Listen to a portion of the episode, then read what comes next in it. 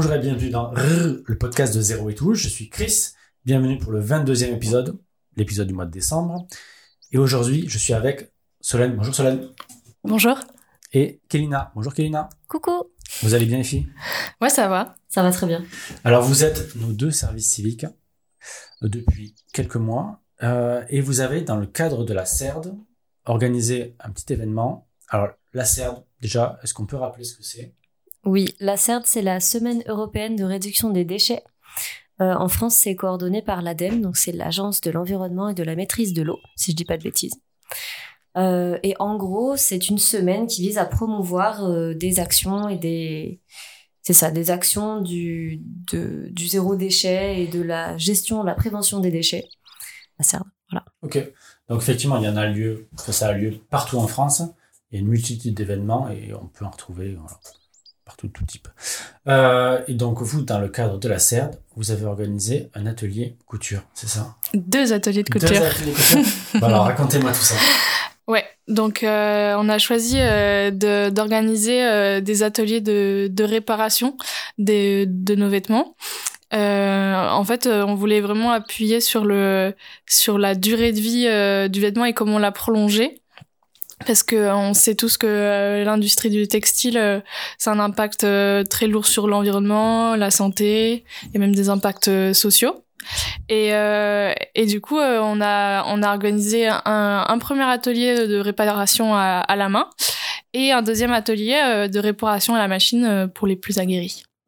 Vous êtes des pros de la couture?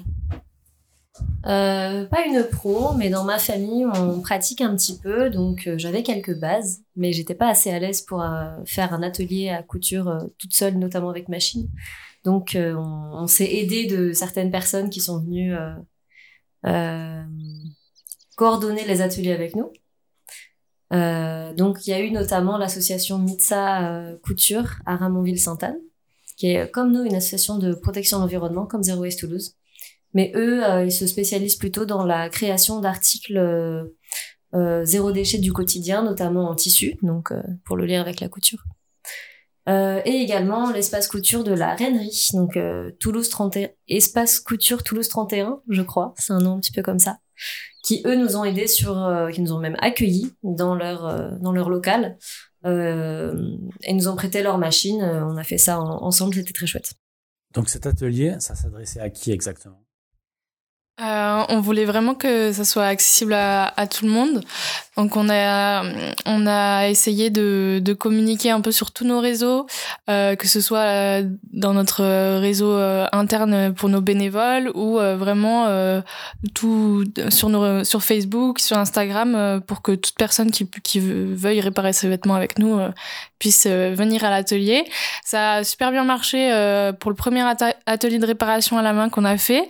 C'était un samedi après-midi, on a eu vraiment du monde, c'était super. Et euh, le deuxième, on a, on l'a fait un mercredi après-midi et là, c'est vrai que moins de personnes sont disponibles, donc on avait euh, seulement des bénévoles euh, qui étaient là. Okay. Donc, d'après ce que j'ai compris, les gens venaient avec leurs habits qui avaient des trous ou des défauts ou des voilà usés, et du coup, et réparaient eux-mêmes. Enfin, vous les aidiez à réparer leurs vêtements. C'est ça. En fait, euh, on voulait vraiment que les gens euh, viennent avec un habit abîmé et repartent euh, avec quelque chose qu'ils peuvent mettre. Et du coup, la, couturière était là pour les aider et, leur montrer comment faire. Mais c'est vraiment eux qui ont réparé leurs vêtements eux-mêmes et comme ça pourront ensuite le refaire chez eux. Le public, c'est qui? C'est plutôt des, jeunes, des personnes plus âgées, des hommes, des femmes. On a eu de tous les âges. Euh, là, c'était vraiment chouette. Mais des jeunes, euh, des trentenaires et puis des personnes plus âgées, mais vraiment de tout. Euh, c'est vrai que c'était majoritairement des femmes, et bon, bah ça, on peut pas trop le contrôler. On aurait aimé une parité parfaite, mais c'est quelque chose qu'on ne pouvait pas maîtriser. Mais on a eu quelques hommes quand même, donc on a essayé de faire au plus large possible. Donc, ces ateliers, ils étaient gratuits, payants? Euh, donc euh, à la base on voulait euh, que ça soit gratuit, Mais quand on s'est rendu compte qu'on n'avait pas les compétences euh, techniques euh, avec Elina, euh, on a voulu que ça soit des couturières professionnelles qui, le, qui animent les ateliers. Et donc on a fixé un tarif à 15 euros, un tarif et un tarif plus, réduit pour les personnes qui pouvaient pas le payer. Et du coup, pour compenser, on proposait un tarif où quelqu'un paye une place à quelqu'un d'autre. Euh, ça n'a pas marché forcément. Je crois c'était une, expérience. C'était une expérimentation. Ok. C'est un peu le même principe que les cafés suspendus. Je connais pas. Euh, en gros, une personne peut offrir dans les dans les cafés qu'ils font peut offrir un café qu'elle ne consomme pas et une personne euh, qui n'a pas les moyens après peut venir chercher ce café suspendu. Ouais, c'est exactement. Ok, d'accord. D'accord, oui, effectivement, si la couturière qui était présente était une professionnelle, donc vous, l'avez rémunérée, donc ça a été financé comme ça. D'accord. C'est ça. Après, donc, 15 euros pour le tarif normal, et vous m'aviez dit, à partir de 2 euros pour le tarif réduit. À partir de 2 euros, ça reste quand même très accessible pour un atelier de couture. Ouais, c'était vraiment un tarif euh, très accessible. Même 15 euros, c'est pas très cher pour un atelier de couture. Euh, euh, c'était environ deux heures, euh, deux heures et demie. deux heures et demie avec une partie de sensibilisation. On a fait un petit point sur le, le contexte de l'industrie textile aujourd'hui dans le monde. C'était important pour nous, ça nous tenait à cœur. Puis dans le cadre de la CERD aussi, euh, ça, ça faisait partie du jeu. Euh, et puis euh, après, quasiment deux heures intensives de couture, de conseils, de réparation euh, personnalisées et quasiment, quasiment comme un un, cours euh, personnel, quoi. C'était. Euh, ok. Bon, je tiens à préciser du coup, cet atelier couture, c'est vous qui l'avez organisé, donc au nom de l'assaut, merci. Voilà, c'était votre projet. Merci. Merci à vous de nous avoir soutenus. Super permis. Euh, donc oui, vous l'avez dit, l'industrie textile, donc c'est un secteur qui est extrêmement polluant. Mm. Est-ce qu'on peut faire un tout petit point avec quelques chiffres dessus pour être clair? Oui, alors euh, déjà, il faut savoir que l'industrie textile, c'est le troisième plus gros euh, consommateur d'eau euh, mondial. Donc c'est pas négligeable. et cette industrie émet 10% des gaz à effet de serre mondiaux également. Donc en termes d'impact environnemental, il se pose là. Euh, et puis en majorité, c'est une industrie qui est délocalisée avec tous les problèmes que ça amène. Euh, et donc ça a des conséquences économiques assez importantes aussi, euh, même même en Europe et en France, où on pourrait penser que non non, la production est bien délocalisée et, et ça amène pas mal de soucis. Est-ce que Solène, tu peux nous apporter une précision là-dessus? Ouais. Euh, donc, euh, comme le disait Clina, on, on délocalise euh, nos productions euh, textiles dans des pays où il y a peu de réglementation en termes de droit du travail ou même en termes de, de réglementation sanitaire. Donc, il va y avoir des personnes qui travaillent dans les champs directement à main nue avec les pesticides, des personnes, même des enfants et des femmes qui travaillent 12 heures par jour euh, voilà, c'est le contexte qui existe dans les pays comme le Bangladesh, l'Inde ou encore la Chine. Euh, c'est aussi pour ça qu'on on délocalise dans ces pays-là parce que c'est euh, très mal payé. Euh, il faut savoir qu'au Bangladesh, euh, les femmes sont rémunérées 20% du salaire minimum pour la couture. On avait fait un numéro, un podcast avec Félicie, qu'on salue, sur la fast fashion. Du coup, euh, on avait expliqué un petit peu aussi le contexte et rappelé quelques chiffres. Donc l'idée, évidemment, c'est pas de se passer de vêtements, mais c'est de les faire durer le plus longtemps possible.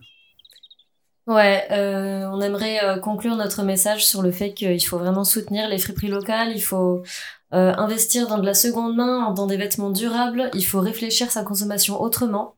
tout ça, c'est pas une fatalité il y a des solutions. Il faut juste prendre un petit peu de temps pour euh, réfléchir à comment on consomme, pourquoi on consomme, faire du tri dans ses placards aussi, se rendre compte que, y a...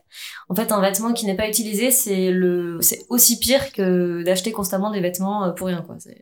S'il a été produit avec euh, beaucoup d'énergie et tous, les efforts que ça a demandé et qu'au final il dort dans un placard, peut-être autant le donner à quelqu'un d'autre ou le vendre pour quelqu'un qui en fera meilleur usage. et vraiment, voilà, réfléchir sa consommation et investir dans des pièces durables et qui ont du sens voilà, moi je pense que c'est euh, un, un, bon début déjà pour, pour faire mieux. Ok, ben merci beaucoup. Merci Kevina, merci Solène. Et euh, petite pastille en plus, on va dire cadeau de Noël. Laure a fait, lors de la conférence avec Jérémy Pichon, une petite interview de, de Jérémy. Donc, on vous laisse ça à la suite.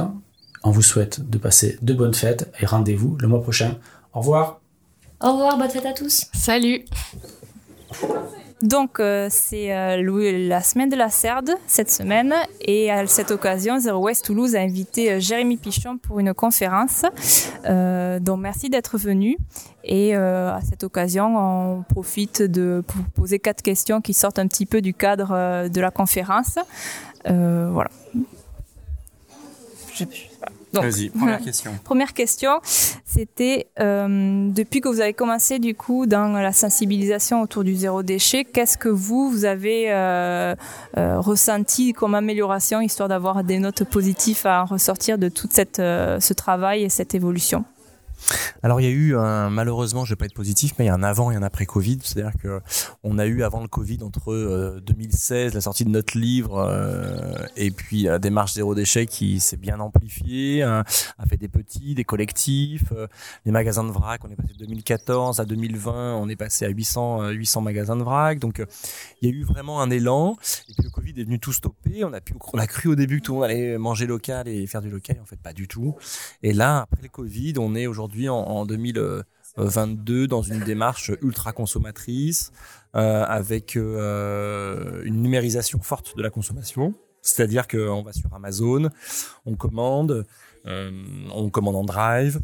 Maintenant, il y a même le quick commerce dans les villes avec Deliveroo, euh, Gorilla on livre en 10 minutes. donc on est dans un truc de l'immédiateté, la consommation, on déresponsabilise complètement. Et à côté de ça, on a euh, des médias nationaux qui ne parlent plus aujourd'hui de zéro déchet, malheureusement.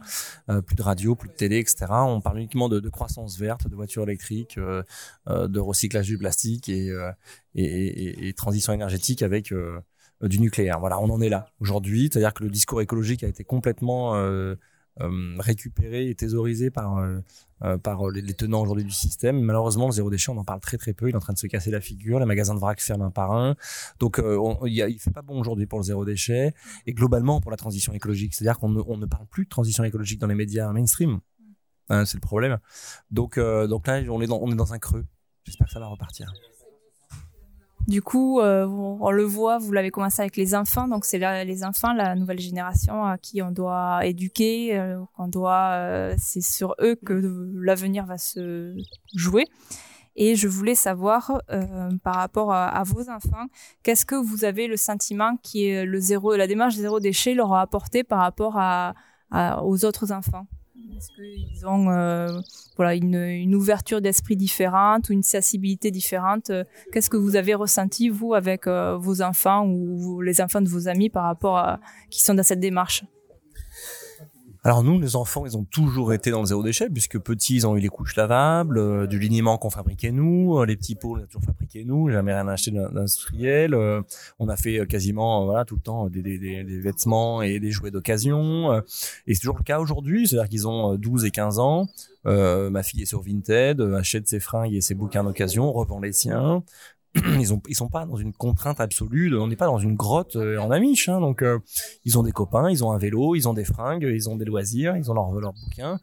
Euh, c'est une vie normale mais pas de euh, c'est une vie normale. C'est ça qui est important de raconter c'est-à-dire que le zéro déchet c'est pas une contrainte absolue. Par contre on n'est pas tous les samedis à faire du shopping à acheter des Nike et des iPhones quoi. Donc mais on vit très bien hein. on vit très bien. Donc ils ont pas de manque ils sont pas tout nus ils mangent euh, ils ont des copains, donc tout va bien, tout va bien. Franchement, il y a aucun, et puis on en parle très peu en fait. Ça qui est rigolo, c'est que euh, c'est un acquis au fait pour eux. On parle très peu d'écologie à la maison. On parle très peu d'écologie, c'est comme ça, c'est acquis, euh, c'est un mode de vie qui va très bien. Ça va très bien, on mange très bien, on vit très bien. Et du coup, ma dernière question, c'était, euh, ben, nous, en tant qu'adultes, on est, on est soumis un peu à cette éco-anxiété par rapport à ce qu'on est en train de vivre. Est-ce que les enfants le ressentent ou est-ce que vous les protégez euh, de cette potentielle éco-anxiété? Je sais que maintenant vos enfants ils commencent à être adolescents, donc peut-être ils voient les choses un peu plus euh, avec de la noirceur. Est-ce que euh, ils en sont touchés ou, ou au contraire ils sont pleins d'énergie et ils voient vraiment le côté positif de ce qu'ils mettent en place eux? Alors, euh, pas encore, parce que ma fille a ouais, 14 ans et demi, elle est pas encore dans une responsabilité qu'on peut avoir quand on est jeune, adulte, etc. Donc, elle a, elle a pas tilté encore, elle est encore au collège. Donc, euh, non, je les épargne, je j'ai pas de discours angoissant avec eux, je suis pas en train de dire, bah regarde, euh, non, non, je les épargne complètement parce qu'ils sont, ils sont, ils sont petits. Eux, ils ont une vie qui est à peu près, euh, à peu près écologique. Euh, c'est déjà très bien. Et je suis pas, euh, on en parle très peu au final, voilà. Donc je pense que quand ils vont rentrer au lycée, qu'ils vont commencer à avoir des, des cours en SVT ou en histoire, où ils commencent à, ils vont commencer à, percuter un petit peu, on en parlera peut-être plus. Et à ce moment-là, j'essaierai d'être dans la construction. Euh, euh, comme je fais en conférence, c'est-à-dire d'essayer de comprendre le système et d'agir. Voilà. Pour l'instant, non, ils sont encore au collège et je les épargne euh, avec des discours euh, angoissants, c'est pas la peine, ça sert à rien. Ils ont pas la décision, c'est pas la peine. Ok. Ben, je vous remercie d'être venu, d'avoir répondu à nos questions et euh, j'espère que Toulouse vous aura apporté de bons souvenirs malgré le bouchon sur le périph. Merci à vous. Non, c'était une salle très agréable et toute une équipe Zero Waste qui bouge bien. Donc ça, c'est euh, c'est super. Surtout continuer à semer des graines.